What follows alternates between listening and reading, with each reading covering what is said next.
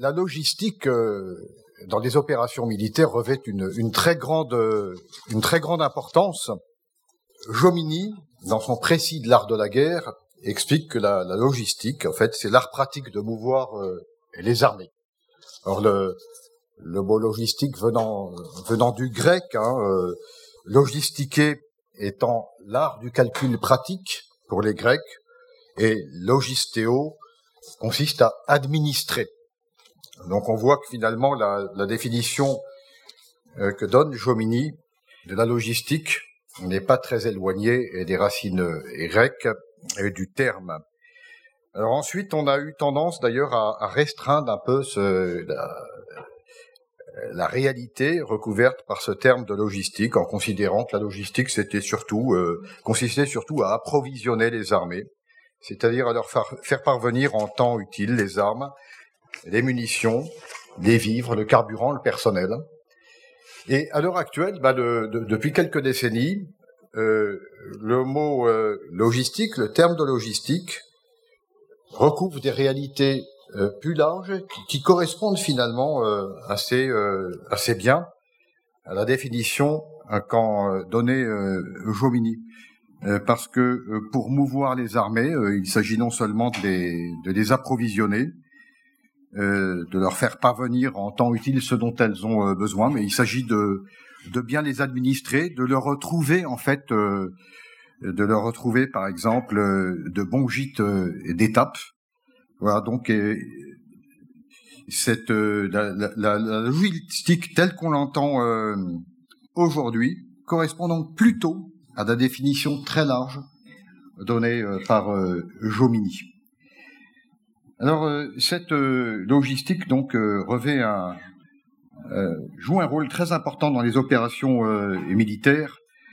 Elle conditionne les mouvements des armées, euh, la vitesse à laquelle elles se déplacent.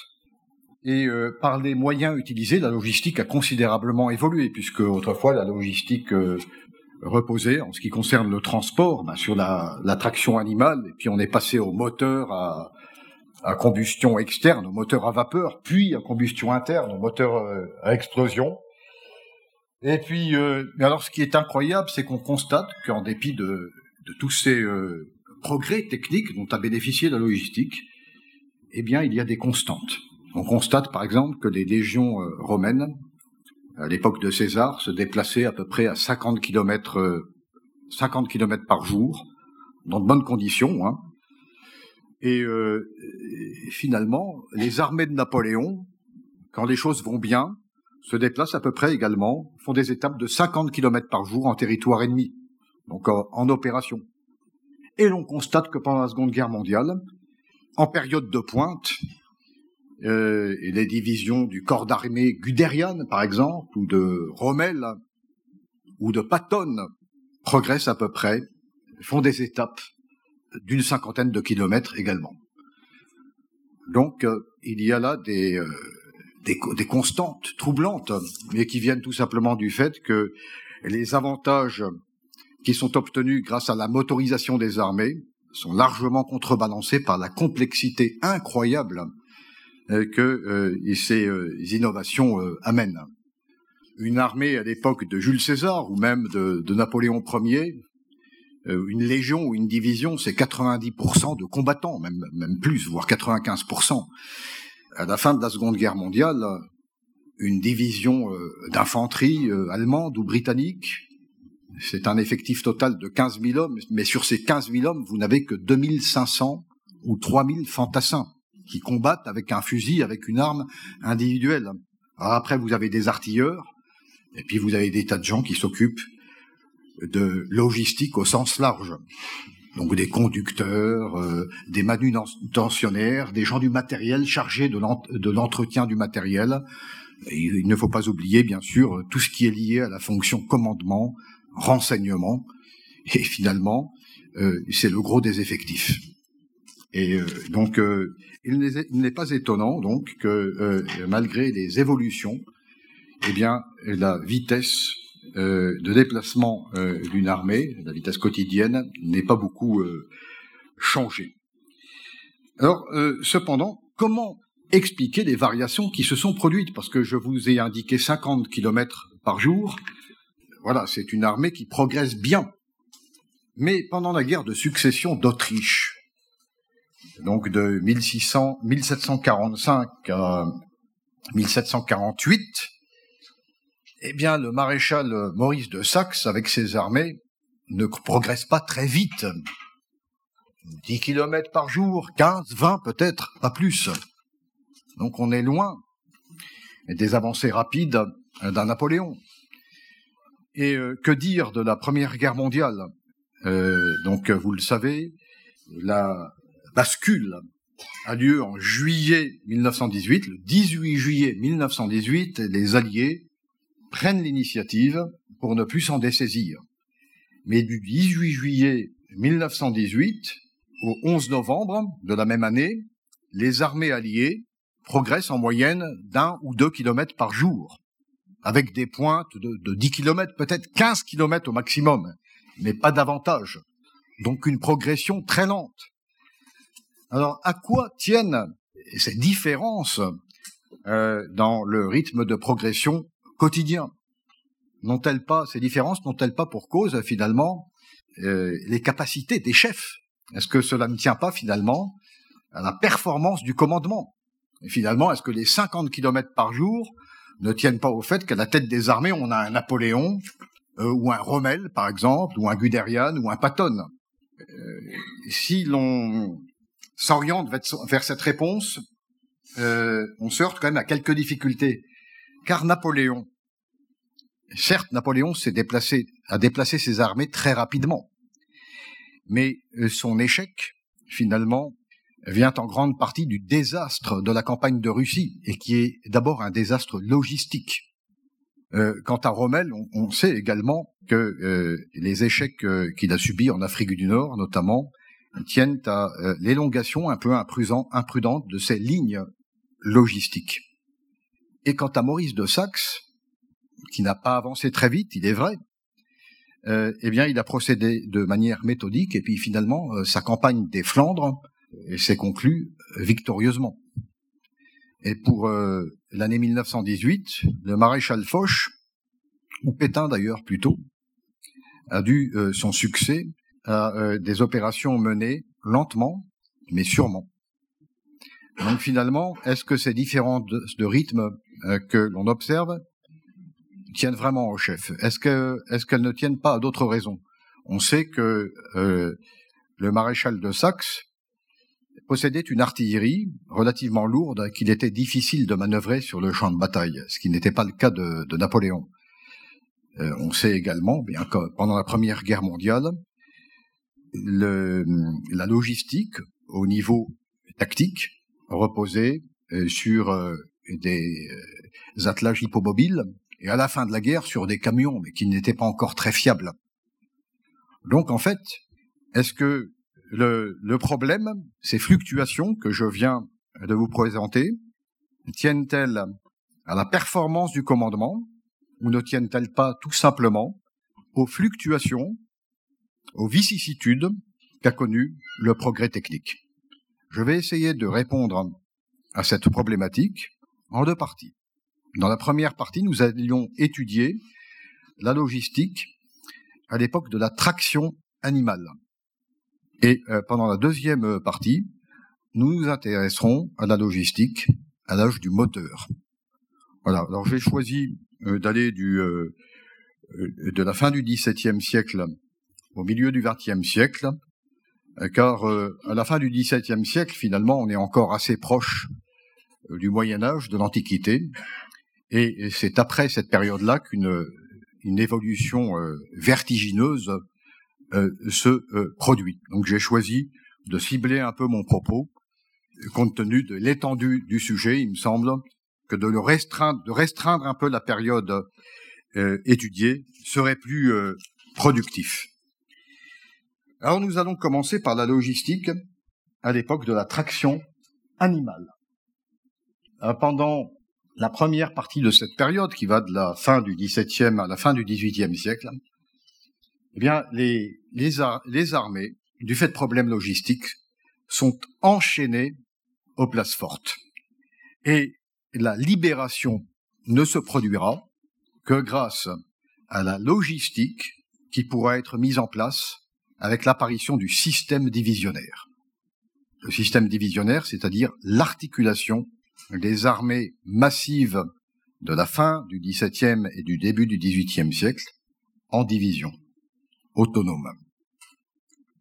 Alors, euh, l'un des problèmes qui se pose à la fin du XVIIe siècle est le suivant, c'est l'augmentation de l'effectif des armées.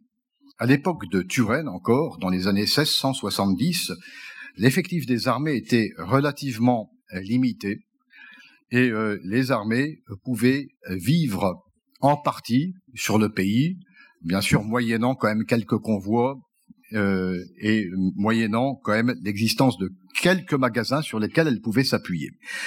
À la fin du XVIIe siècle, les armées, les effectifs des armées augmente de manière significative. Alors là, je vous ai fait un petit tableau approximatif hein, avec l'effectif total des armées euh, sous les armes. Il s'agit de l'armée française et l'effectif des armées en campagne. Et l'on voit euh, euh qu'au milieu du XVIIe euh, siècle, un tournant est pris. Hein, au, début du, du XVIIe, les armées en campagne atteignaient quelques dizaines de milliers d'hommes. À la fin du XVIIIe euh, siècle, on a des armées en campagne qui peuvent atteindre 100 000 hommes, ce qui est un effectif considérable. Et on y est parvenu, si l'on est parvenu à rassembler euh, de telles armées, donc on a des batailles hein, qui sont à la fin du, 18, du 17e, qui sont livrées par des armées qui, euh, dont l'effectif parfois n'est pas éloigné de 100 000 hommes. Si on est arrivé à une telle performance, c'est grâce au progrès de la logistique. C'est grâce, plus précisément, aux progrès qui ont été opérés pour rassembler les armées sur le territoire national, dans le royaume pour la France. C'est-à-dire qu'on a mis en place un système d'étapes. Bon, les, étapes, en fait, ce sont les lieux par lesquels transitent les, les lieux où s'arrêtent les armées pour se restaurer, pour se reposer après avoir marché pendant une journée. Et l'étape, c'est également ben la distance, le parcours qui sépare deux lieux d'arrêt. Et euh, le système des étapes a connu des progrès importants. Alors il y a deux choses qui jouent. L'administration de, la guerre, grâce à des euh, ministres comme Louvois, permet de, mieux nourrir, de mieux équiper, de mieux solder les armées. Et là, on est déjà pratiquement dans la logistique et euh, d'importants progrès sont faits dans l'organisation des étapes qui vont permettre aux armées donc de se déplacer rapidement dans le royaume. Et là, on est vraiment dans la logistique. Alors ces progrès, car euh, jusqu'au au milieu du, XVIIe siècle, c'était problématique parce que les armées qui se déplaçaient pour se rassembler, eh bien, logeaient chez l'habitant commettaient de multiples exactions, méfaits. Les villes ne voulaient surtout pas euh, être euh, servir d'étape à euh, des fractions d'armée.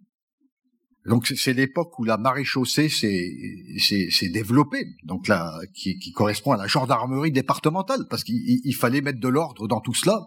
Et en fait, le problème a été résolu à la fin du XVIIe et je dirais même pendant le XVIIIe siècle, avec le développement des casernes. Donc, dans les villes d'étape, on construit des casernes, des casernements, et les, les unités eh, qui euh, font mouvement, qui se déplacent pour gagner leur lieu de rassemblement, séjournent dans ces casernes. Et puis on a des, des commissaires qui sont chargés de régler euh, les frais occasionnés euh, par l'achat des subsistances, des vivres, etc.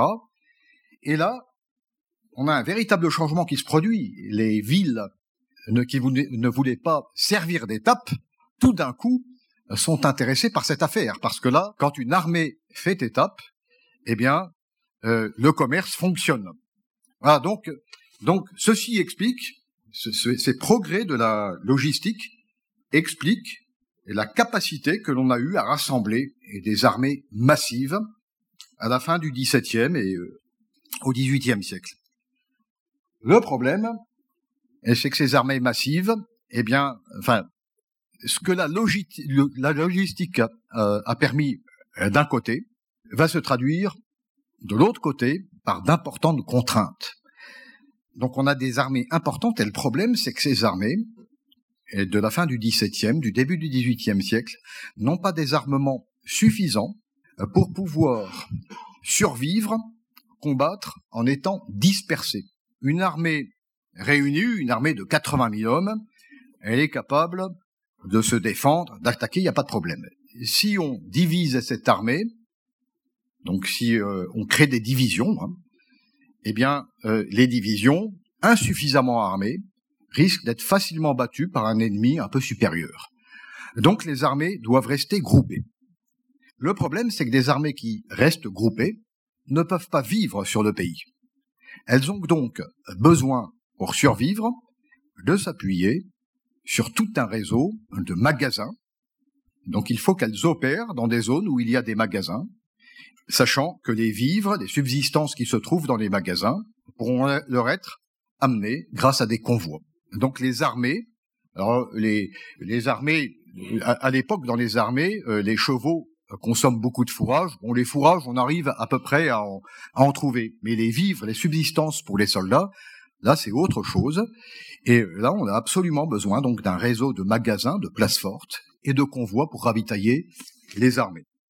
Le système de fortification construit par Vauban aux frontières, eh bien, est destiné en grande partie à permettre. Alors là, il me semble que c'est euh, c'est Mont-Louis. Hein, on est du côté des Pyrénées, donc.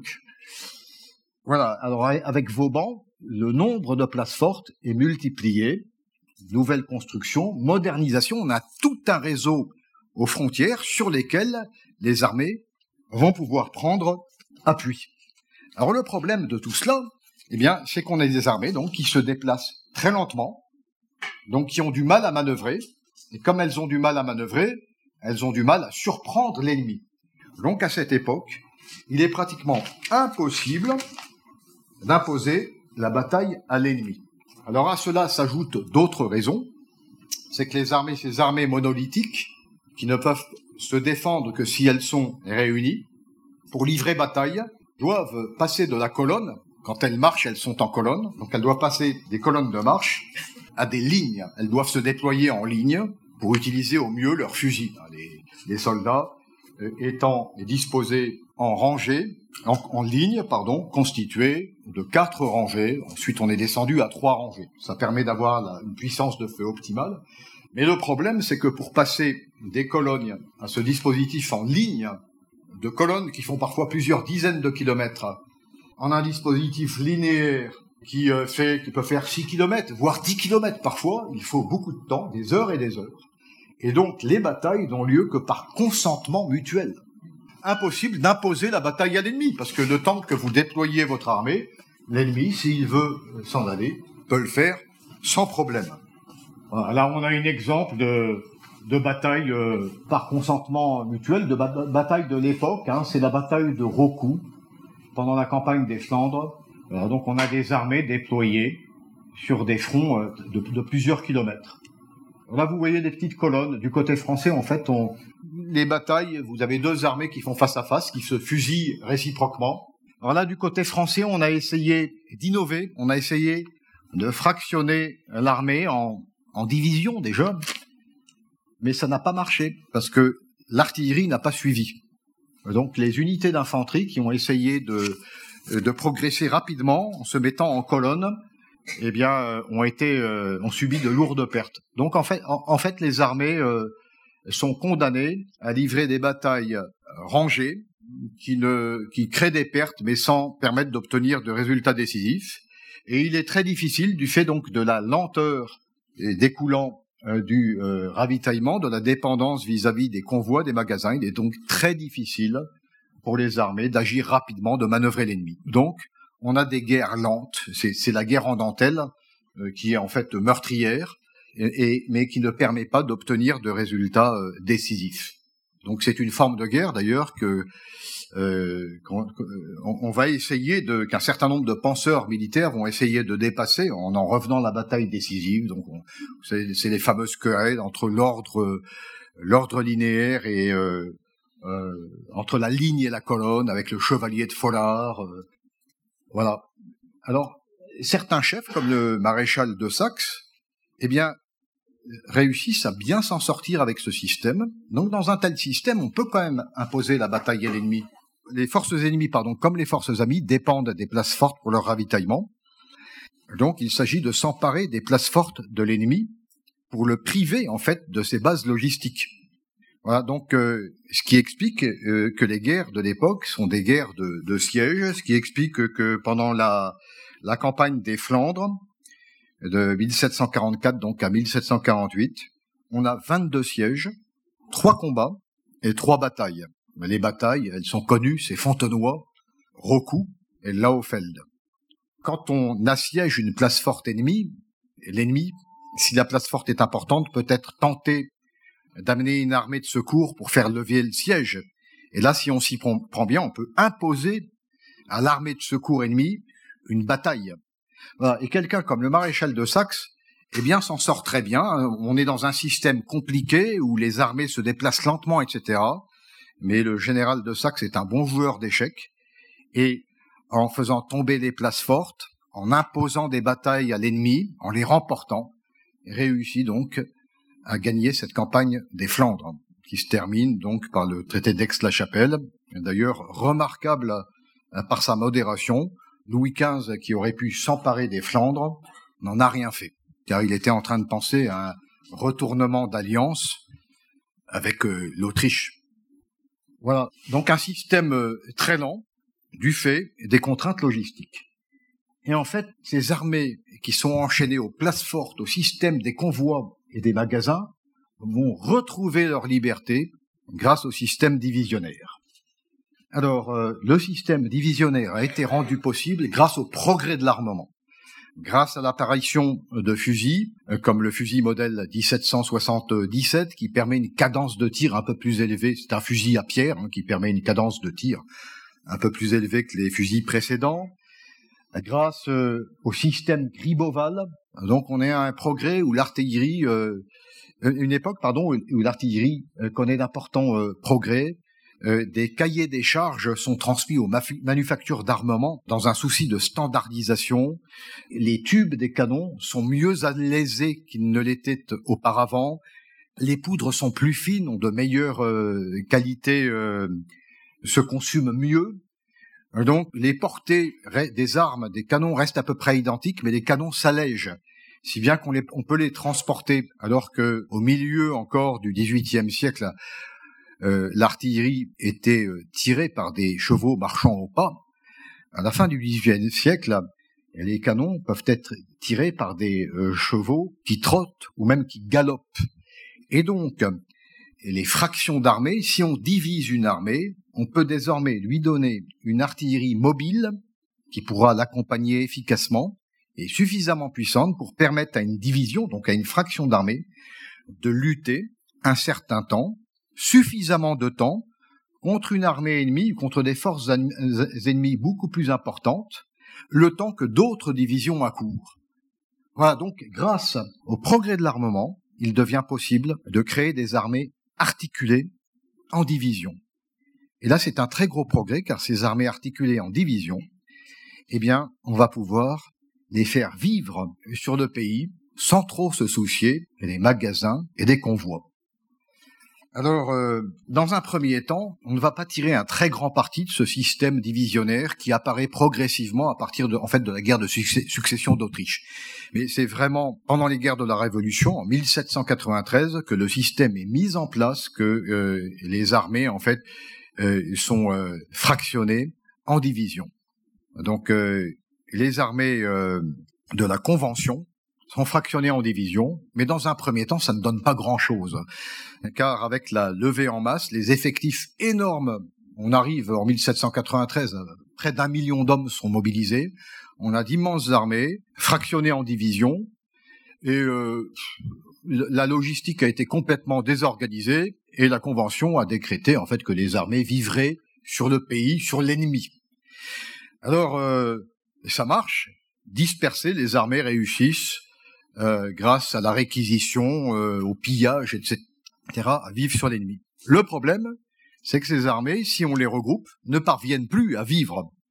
Donc les armées restent dispersées, ce qui explique que une grande partie des batailles euh, de la Révolution, mettons de, de 1794 à peu près à 1796, sont euh, livrées sur des fronts extrêmement étendus. On a, il arrive qu'on ait, que l'armée française se trouve sur un front de 20 km, voire 30 km. On a des divisions qui sont euh, égrenées face à un ennemi qui s'étire aussi, et euh, cela ne donne aucun résultat. Finalement, le problème va être résolu par euh, Napoléon Bonaparte, et qui va réussir à mettre en place un système logistique efficace. Alors Napoléon, en fait, continue lorsque les armées agissent en étant séparées, donc euh, lorsqu'elles sont euh, réparties en divisions ou en corps d'armée, les armées, en fait, vivent principalement sur le pays grâce à des, réquisitions. Mais lorsqu'elles se regroupent, elles sont ravitaillées euh, par un système efficace. Lorsque les armées se regroupent pour pouvoir combattre l'armée ennemie, les rouges ici, elles sont ravitaillées par un centre d'opération. Le centre d'opération, c'est une base logistique où sont regroupées les munitions, les vivres nécessaires pour que l'armée combatte. Les renforts également arrivent dans cette base d'opération et sont poussés de cette base d'opération vers l'armée qui combat. La base d'opération récupère également les blessés, les prisonniers, etc.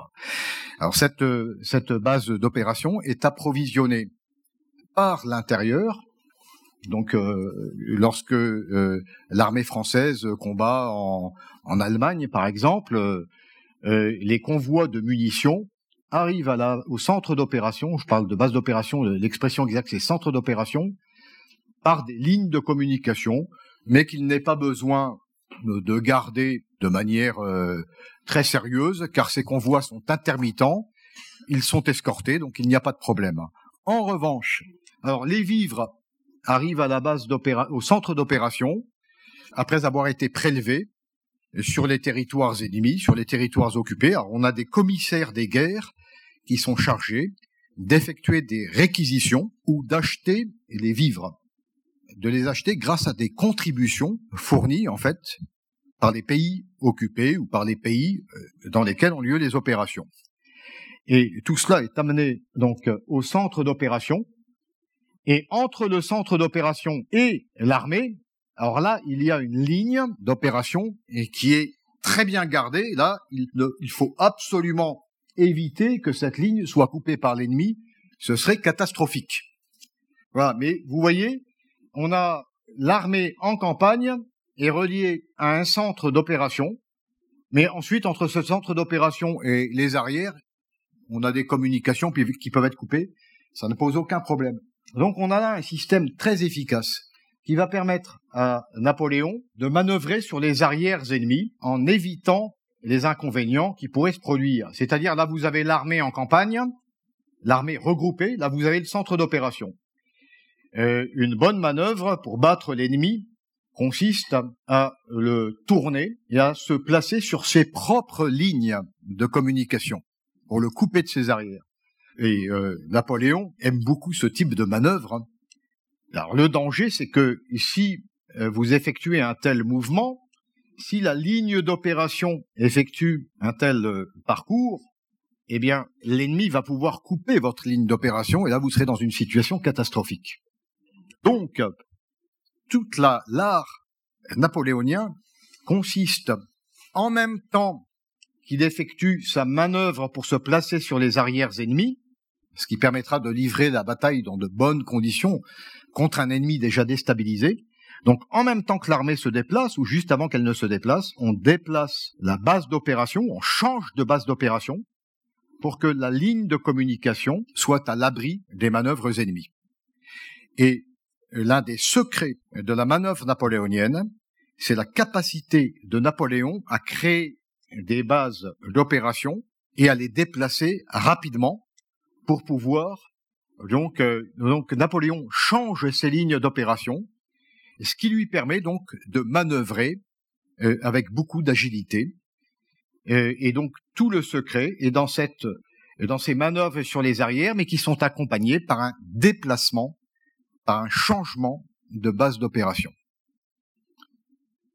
Voilà. Et donc, c'est la clé, en fait, des succès de Napoléon, cette capacité de Napoléon à prendre parfaitement en compte euh, le problème logistique. On, on, présente souvent Napoléon comme un artiste qui a des intuitions subites, etc. Non, non, c'est quelqu'un qui calculait parfaitement, qui calculait tout. Et j'ai oublié de vous le dire, mais c'est important, Napoléon a mis fin aux armées, au système des divisions. Enfin, sous la Révolution, on a des armées qui peuvent compter 7, 8, 9, 10 divisions. Et Napoléon, à juste titre, trouve que euh, cet ensemble de divisions est trop difficile à manier, donc il regroupe les divisions en corps d'armée, ce qui permet de les manier plus efficacement. Il a euh, trois, quatre, cinq corps d'armée sous ses ordres. Il a donc un, un nombre de pions limité, ce qui facilite la manœuvre. Et lorsqu'il entre en campagne, eh bien, ces corps d'armée vont vivre sur le pays ennemi, mais les itinéraires sont soigneusement calculés de manière à ce que les corps d'armée progressent dans des régions relativement riches. Voilà, donc tout est euh, calculé en tenant rigoureusement compte du problème euh, logistique. Et tout ceci explique les succès de Bonaparte, puis de Napoléon, et qui est capable ici, pendant la campagne de 1796, de se mettre entre les Sardes et les Autrichiens et de les manœuvrer en les attaquant. Là, c'est la manœuvre en position centrale. On attaque les Autrichiens, puis les Sardes, puis de nouveau les Autrichiens, on les sépare. Et là, on retrouve les fameuses manœuvres sur les arrières ennemis, avec la manœuvre de, à travers les, cols alpins qui permet euh, de couper les coalisés de leurs euh, arrières et d'engager la bataille de Marengo, qui, ceci dit, c'est pas si bien passé que ça, dans de bonnes conditions. On a un exemple qui est euh, qui est excellent, c'est celui de la manœuvre d'Ulm, où euh, les corps d'armée euh, donc se déplacent sur des itinéraires qui, étaient positionnés sur la côte de la mer du Nord et de la Manche en vue d'un débarquement en Angleterre. C'est le fameux camp de Boulogne. Hein. Les corps d'armée font volte-face pour s'attaquer en fait à la coalition austro-russe et progressent et sur un front très large ce qui leur permet de subsister, les itinéraires ayant été soigneusement calculés. Après, ces corps se regroupent euh, pour battre les Autrichiens à Ulm. Alors à ce moment-là, ils dépendent d'une base euh, d'opération. Et, finalement, vous le savez, à Ulm, les Autrichiens s'étant sentis encerclés, ont déposé les armes sans que la bataille ait eu lieu. C'est quelque chose d'assez extraordinaire. Voilà. Alors, euh, ce système fonctionne très bien, mais il a tout de même ses limites ce système fonctionne en fait dans des territoires riches. Et la population de ces territoires est soumise à de, fortes pressions. Et euh, le problème, c'est que Napoléon n'a pas l'intention de relâcher la pression. Lorsqu'il apprend, par exemple, euh, que l'armée d'Espagne importe des marchandises euh, de France pour se ravitailler, Napoléon dit, il n'en est pas question. Un pays de 11 millions d'habitants euh, comme l'Espagne doit être capable de nourrir une, euh, une armée de 200 000 hommes. Donc Napoléon exerce une très forte pression sur les pays où il opère. C'est quand même un problème. Et le problème aussi de son système, c'est que ce système, eh bien, ne fonctionnera pas dans des pays pauvres, comme la Russie. Alors pour la Russie, pour la campagne de Russie, contrairement aux idées reçues, Napoléon fait un énorme effort en matière de logistique. L'arme du train a été créée justement euh, lors de la campagne de 1807 en Pologne, euh, car le, le, terrain étant particulier, enfin le pays étant pauvre, là il fallait en revenir un peu au système des convois et des magasins. Donc il a créé l'arme du train qui remplace les compagnies privées qui ne lui donnaient de, transport qui ne lui donnait que moyennement satisfaction. Et pour la campagne de Russie, l'arme du train est considérablement développée. Euh, Napoléon entre en campagne en Russie avec 6000 voitures. 6000 voitures chargées de, euh, de vivres, d'avoine pour les chevaux, etc. C'est considérable euh, quand on sait que Frédéric II de Prusse, avec une armée moins nombreuse, il est vrai, avait à peu près 500 voitures. 500 voitures pour une armée de... Ouais, enfin, on est à peu près dans les proportions, ceci dit, dans une armée de 60 000 hommes, 70 000 hommes. En Russie, Napoléon opère avec euh, une armée de 600 000 hommes et il a 6 000 voitures, ce qui est considérable, un effort logistique considérable a été fait. Et avant que l'armée euh, française ne se rapproche du Niémen, hein, qui faisait la frontière avec la Russie, un grand nombre de dépôts euh, sont construits, des, les fleuves également sont utilisés pour acheminer du ravitaillement. Il y a un effort logistique considérable, mais finalement tout se casse la figure car euh, les renseignements dont disposait Napoléon étaient insuffisants, notamment sur les conditions climatiques. Dès le début de la campagne, euh, au point de vue climatique, c'est une catastrophe avec des grêles, des... on se croirait déjà pendant la retraite de, de Russie. Alors les, les convois sont bloqués dans des chemins euh, boueux, les chevaux n'ayant pas d'avoine se mettent à brouter de l'herbe humide, ce qui est très mauvais pour les chevaux. Les chevaux meurent par milliers. La, grande armée, en fait, progresse du coup très lentement. Or, la clé de son succès, c'est sa progression rapide. Elle ne parvient pas à encercler les armées de Barclay, de Tolly et de Bagration qui sont aux frontières. Donc, échec de la bataille des frontières euh, sur laquelle comptait Napoléon, qui continue à progresser. Et alors, euh, il continue à progresser. Ses effectifs, à mesure qu'il progresse, se réduisent, car il faut tenir un certain nombre de places sur les arrières de la grande armée. Mais là, d'autres problèmes se posent. Alors, la, la, grande armée manque de fourrage pour les chevaux, manque de ravitaillement, donc la cavalerie est utilisée à des fins de ravitaillement, de logistique finalement, et n'effectue pas sa mission d'acquisition du renseignement, de reconnaissance. Donc la grande armée est mal renseignée. Étant mal renseignée, eh bien, elle ne peut plus effectuer les brillantes manœuvres sur les arrières des années précédentes. Alors ici, on a une manœuvre qui commence très bien, c'est la manœuvre de Smolensk, un mouvement tournant ici, qui devrait permettre de prendre l'armée russe qui se trouve dans cette région, un peu à l'est de Vitebsk. La manœuvre commence très bien. Le franchissement euh, euh, du Dniepr est effectué de manière magistrale. Le problème, c'est qu'après, de mauvaises surprises ont lieu. La grande armée tombe sur la division Neverovski, qu'elle ne s'attendait pas à rencontrer. Ensuite, euh, on annonce la traversée du Dniepr par des unités euh, russes. Ce n'est qu'une rumeur, mais des heures et des heures sont perdues, et la grande armée arrive trop tard à Smolensk, et les remparts de la ville sont déjà garnis de défenseurs, et la ville ne sera prise qu'après des combats terribles. Et malheur continue, la, grande armée ensuite progresse en pointe dans le territoire russe en direction de Moscou. Elle est en pointe. Et comme elle est en pointe, les changements de ligne d'opération ne sont plus possibles, car si vous déplacez la base d'opération qui se trouve ici, sur le côté, pour pouvoir effectuer une manœuvre sur les arrières, votre base d'opération se trouve dans une région infestée de Cosaques, l'armée étant en pointe, elle risque gros. Et donc, la grande armée, alors qu'elle progresse vers Moscou, ne peut plus manœuvrer.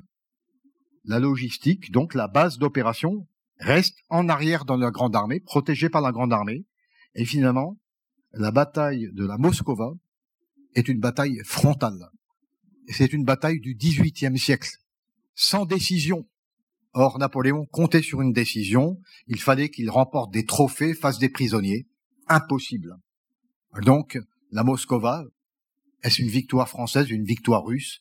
La limite, c'est plutôt une victoire russe, car Napoléon entre dans Moscou, mais il n'a pas battu l'ennemi. Il doit se replier. Et le drame, c'est qu'il se replie sur l'itinéraire qu'il avait pris à l'aller, qui est complètement ravagé. Les magasins qu'il avait mis en place, les bases logistiques qu'ils avaient mis en place étant mal défendues, celles-ci tombent aux mains des Russes et c'est ce désastre logistique incroyable qu'est la campagne de Russie, avec euh, la perte de pratiquement euh, les neuf dixièmes de ses effectifs. Alors ensuite, les opérations reprennent en Allemagne, territoire riche où normalement tout devrait marcher. Et le problème, c'est que les Allemands, les Prussiens notamment, mais euh, les Allemands en général, qui en ont assez d'être pressurisés, de devoir payer des contributions, fournir des réquisitions, etc., les Allemands euh, sont prêts à se soulever.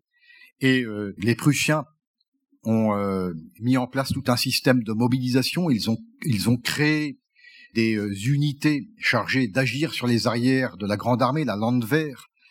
Et donc, en fait, en Allemagne, alors Napoléon prévoit un système génial de base, de centres d'opération sur lesquels appuyer sa manœuvre. au point de vue de la conception, c'est remarquable. Mais ces centres d'opération qu'ils mettent en place consomment des effectifs importants qui lui manquent face à un ennemi qui a appris de lui. Les Prussiens ne sont pas restés inactifs, ils ont commencé à mettre en place leur nouvel état-major qui donnera le grand état-major allemand. Et euh, Napoléon a du mal à les manœuvrer, à effectuer ces manœuvres sur les arrières. Les gens se dérobent. Ou alors les gens ne se dérobent pas parce qu'ils ont adopté les méthodes de Napoléon avec euh, l'équivalent de ces centres d'opération, donc ça ne marche plus et le système s'écroule. Voilà. Alors on pourrait croire que tous ces problèmes rencontrés par Napoléon ont été résolus grâce au moteur, grâce au chemin de fer, grâce à la première révolution industrielle. La première révolution industrielle qui permet en fait d'équiper d'immenses armées, de les transporter, de les nourrir grâce à l'invention de la boîte de conserve qui se développe euh, vraiment à partir de 1860 au moment de la guerre de sécession. Avec ça, on a des moyens extraordinaires. Mais le, problème, c'est que ces armées gigantesques sont esclaves, sont enchaînées à la voie ferrée, de même que les armées du XVIIIe siècle l'étaient aux places fortes, car après les terminus ferroviaires, la logistique repose sur des attelages hippomobiles. Au début du XXe siècle, on commence à avoir quelques camions, mais qui ne vont pas très loin. On n'en a pas beaucoup de toute façon. Donc on a une mobilité stratégique exceptionnelle grâce au chemin de fer, mais ensuite, la mobilité tactique est insignifiante, elle est presque la même qu'à l'époque de Napoléon. Et donc, ça pose d'importants euh, problèmes, dont le, blocage de la tactique. Alors, euh, ce blocage de la tactique se produit dès la guerre de sécession. À la fin de la guerre de sécession, pendant la campagne de Virginie, les armées sudistes et nordistes, finalement, ne réussissent pas, les nordistes ne réussissent pas à percer les défenses des sudistes, et finalement, on a deux armées qui s'étirent avec déjà les premières tranchées qui apparaissent. On n'a pas de barbelés à l'époque, on a des pieux, etc. Mais ça ressemble déjà un peu à la guerre de 14-18. En Europe, on ne prend pas au sérieux cette guerre de sécession. Euh, les Américains sont des amateurs, c'est bien connu. Et donc on pense toujours en Europe que les guerres peuvent être gagnées grâce à de grandes batailles. Et la guerre de 1866 entre Prussiens et Autrichiens semble donner raison aux Européens, ainsi que la guerre de 1870. Mais en fait, si pendant la guerre de 1870, aucun blocage de la tactique de ce produit, cela tient au fait que les chemins de fer, qui ont été très bien utilisés par les Allemands, l'ont été fort par les Français. Du côté français, six compagnies de chemins de fer. Le maréchal Niel essaye en 1869 de créer une commission euh, mixte, militaire, compagnie de chemin de fer à l'imitation et des Prussiens créer un système de mobilisation et de concentration des troupes vers les frontières efficaces, mais Niel meurt, rien n'est fait. La mobilisation et la concentration prussienne s'opèrent dans des conditions impeccables. Du côté français, c'est le chaos. Six compagnies de chemin de fer, des dépôts trop rares qui gênent la mobilisation. Donc la mobilisation se produit de manière complètement chaotique et on envoie une partie des divisions des corps d'armée français vers les frontières, alors que la mobilisation n'est pas terminée. On mélange concentration, mobilisation, c'est le chaos le plus complet.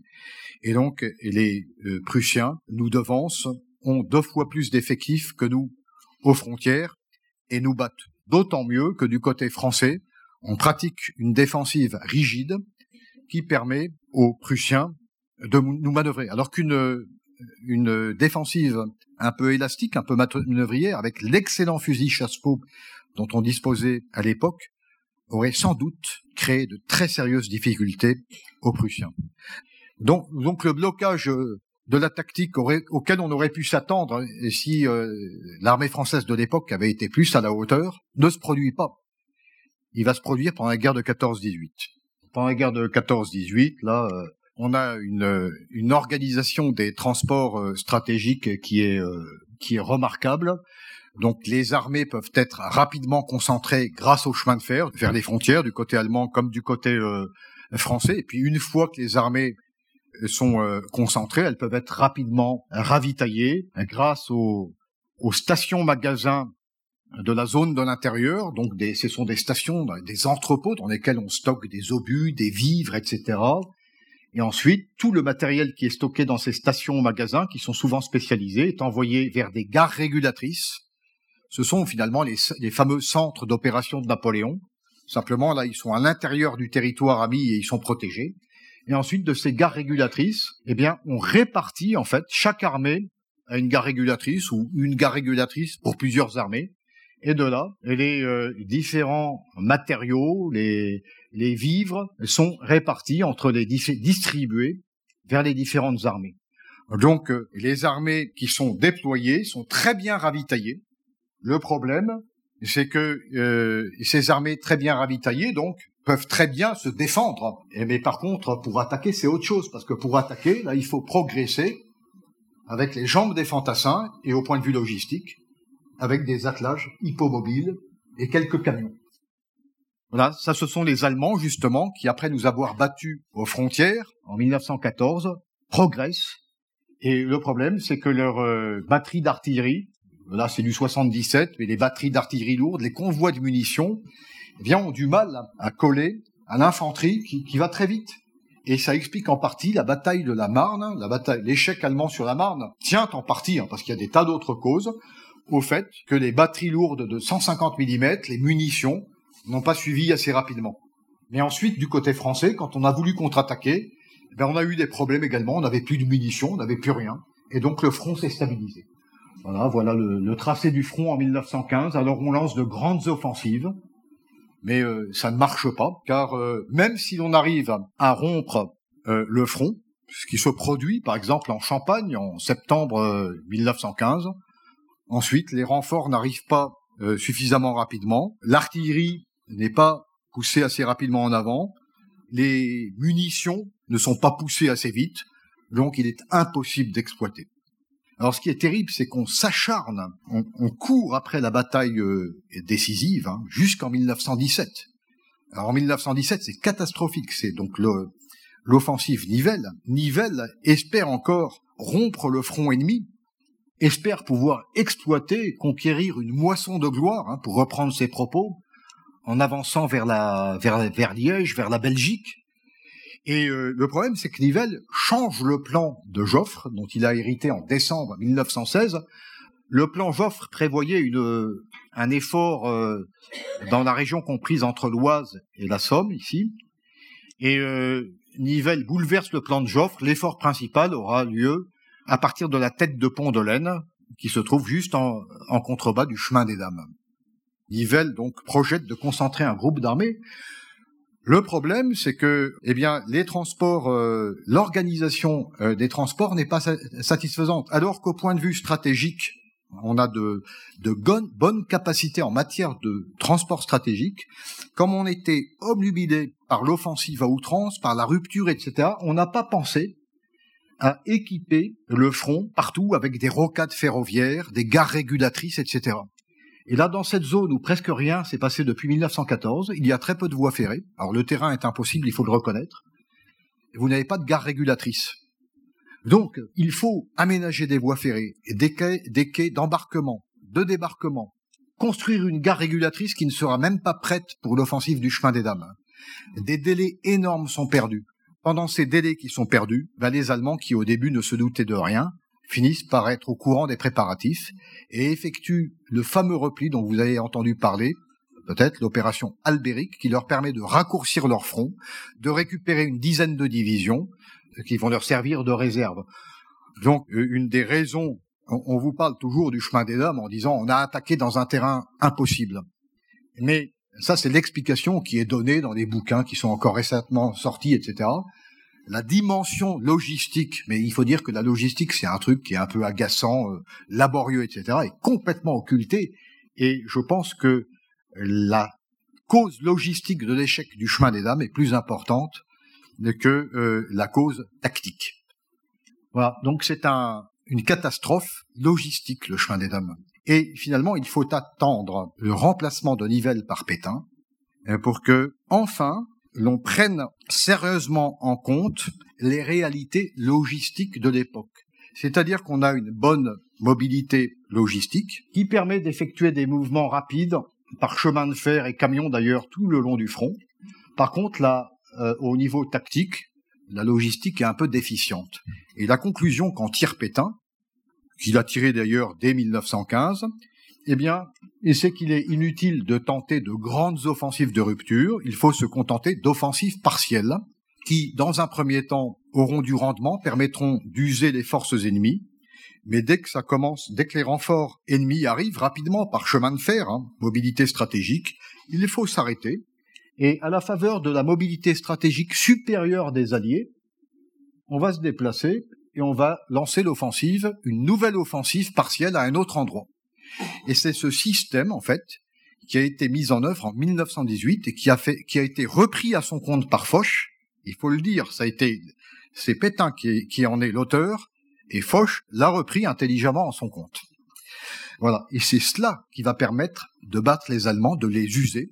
C'est ce qui va permettre d'ailleurs dans un premier temps de faire face à leurs grandes offensives en acheminant rapidement des renforts.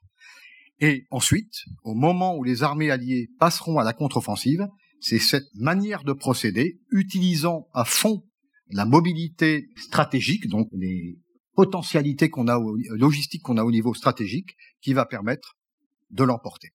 Voilà, là c'est l'avantage est clairement à la défense dans la guerre de 14-18, parce que la défense est directement approvisionnée grâce au chemin de fer. Et la logistique, quand il s'agit d'exploiter, se trouve dans une situation extrêmement difficile du fait qu'on a des, des convois hippomobiles, des camions aussi, mais il faut progresser dans un terrain épouvantable. Alors à la fin de la guerre, on a des chars qui apparaissent, on a des camions, mais euh, qui ne permettent pas d'aller bien loin. Hein. C'est peu connu, mais les, les, chars, par exemple Renault de la fin de la guerre, permettent d'avancer d'une dizaine, d'une vingtaine de kilomètres, pas plus. C'est des chars qui peuvent combattre deux jours, trois jours au maximum, et après euh, ils commencent à se dérégler, à se détraquer, et la logistique doit intervenir euh, dans sa partie maintien en condition pour réparer les chars. Donc l'idée de lancer, plutôt que de lancer une grande offensive dans la profondeur, de lancer une série d'offensives partielles est parfaitement justifiée et le char de l'époque correspond parfaitement à cette manière de voir les choses. Voilà. Alors, la libération des terminus ferroviaires finit par intervenir quand même à la fin, enfin au XXe siècle, avec la généralisation de l'emploi du moteur à explosion, avec des camions, des chars, des avions plus performants que pendant la Première Guerre mondiale. Là, il devient possible de renouer finalement avec la guerre napoléonienne. Donc là, ce sont les Allemands qui parviennent le mieux avec leurs divisions blindées, qui comptent, euh, là je sais pas si tous les véhicules y sont, je pense pas, dans une division blindée allemande, on doit avoir à peu près 3000 véhicules. Dans le corps blindé Kleist, le groupe blindé Kleist qui traverse les Ardennes, on a 40 000 véhicules. Et ces véhicules, grâce aux camions citernes, grâce à une bonne logistique, peuvent s'affranchir des terminus ferroviaires. À la fin de la guerre de 14-18, on peut s'écarter d'une cinquantaine de kilomètres des terminus ferroviaires. En 1940, les Allemands parviennent à s'éloigner de 350 kilomètres à peu près des terminus ferroviaires grâce à leurs camions citernes, grâce également à l'utilisation, il faut le dire, des stations-service françaises qui tombent entre leurs mains. Tout ça est très bien organisé aussi. Hein. Les, les Allemands inventent le jerrycan, ce bidon de 20 litres, qui permet de ravitailler les chars en cours de progression. Hein. Quand les Allemands franchissent la frontière germano-luxembourgeoise, les chars ne s'arrêtent pas. Mais euh, sur les chars, vous avez des membres d'équipage qui attrapent des jerrycans qu'on leur lance, qui font le plein et qui lancent ensuite les bidons. Donc les chars progressent euh, de manière ininterrompue. Voilà. Alors cette euh, logistique va permettre aux Allemands de remporter de grands succès. Mais ce qui est redoutable avec euh, le moteur à explosion, c'est que la logistique devient extrêmement exigeante. La logistique consomme des quantités de carburant considérables, donc il faut transporter des quantités de carburant considérables pour les armées et qui sont euh, en mouvement. Pendant la guerre de 70, c'était encore les vivres qui constituaient la majeure partie du ravitaillement. Pendant la Seconde Guerre mondiale, les vivres, ça doit être à peine 30%. Tout le reste, c'est des munitions, des car du carburant, etc.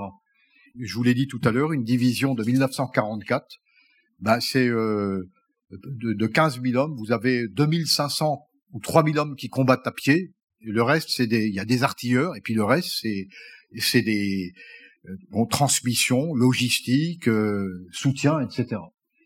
Et donc tout ça permet aux Allemands d'obtenir des résultats formidable, mais le système est très fragile en fait.